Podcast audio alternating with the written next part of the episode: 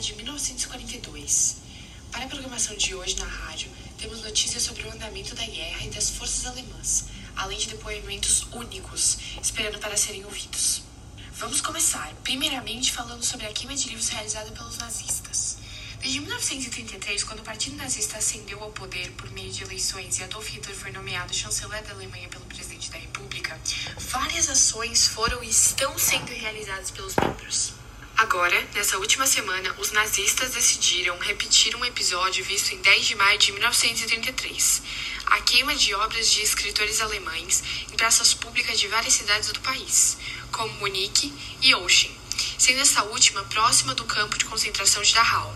Segundo fontes, esses livros foram queimados devido ao fato de que não eram convenientes ao regime implantado na Alemanha e nos países conquistados por ela, Acreditamos que essas queimas não sejam as únicas, de modo que outras podem estar programadas para acontecer a qualquer momento.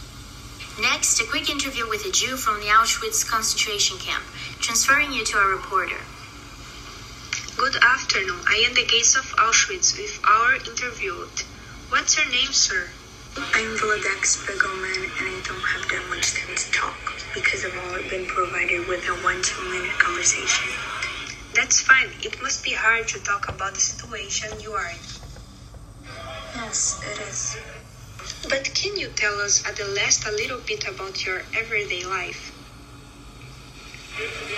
Okay, I think I can. So we have to use these stripped pajamas and work according to the orders of the Nazi guards.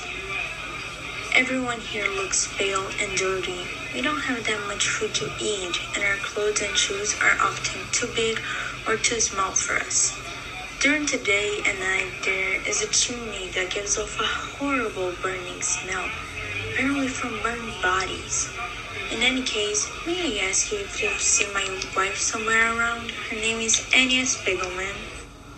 I'm afraid I haven't, sorry. Were you both together when you arrived here? Yes, but we've been apart for at least a month now. If I see her, I will tell her you are still alive. Thank you. At any rate, how were you captured? Me and Anya were hiding in a basement of a nearby house until we got caught by one of the Nazi party members. He sent us to this concentration camp. I unfortunately don't know what happened to the family that was hiding us. You were so kind. I hope they're fine. Can you explain to us why the Nazis hated Jewish people so intensely? Jewish people were never seen as ideal.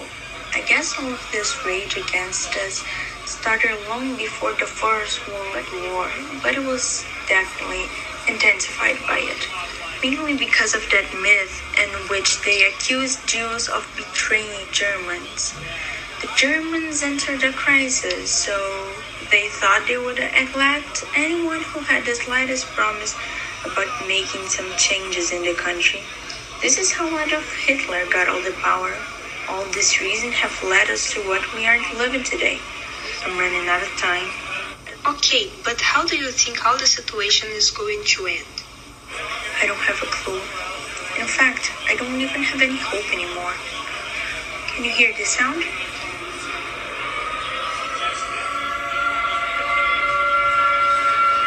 It's the sirens warning us that lunchtime has come to an end. I have to go back, otherwise I'll be one of the next burn bodies tonight. We are grateful for the conversation. Vamos agora interromper um pouco a nossa programação para dar espaço a um anúncio importante por parte do governo brasileiro. Com a guerra avançando de forma constante, nossos homens precisando lutar para defender as fronteiras de nossa pátria, a mão de obra para a produção de armamentos está escassa. Mulheres, estamos recrutando-as para trabalhar no lugar de seus maridos nas fábricas, com uma importante ajuda a favor do nação. Apresentem-se nos postos de voluntariado mais próximos para prezar a segurança de nossos batalhões. Muito bem, com isso vamos voltar à programação. Para finalizar nosso programa desta tarde, gostaríamos de noticiar os ouvintes do fato mais recente da guerra. O Brasil, que até então havia se declarado neutro, decretou guerra ao eixo e enviou tropas e aviões para lutar ao lado dos aliados na Itália. Inicialmente, o país estava realizando trocas comerciais tanto com os Estados Unidos quanto com a Alemanha, não tomando partido nas batalhas que estavam ocorrendo.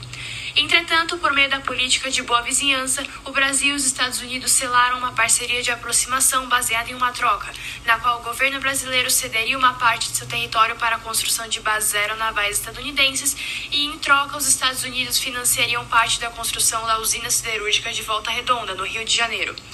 Por meio dessa colaboração, houve a quebra das relações diplomáticas com a Alemanha.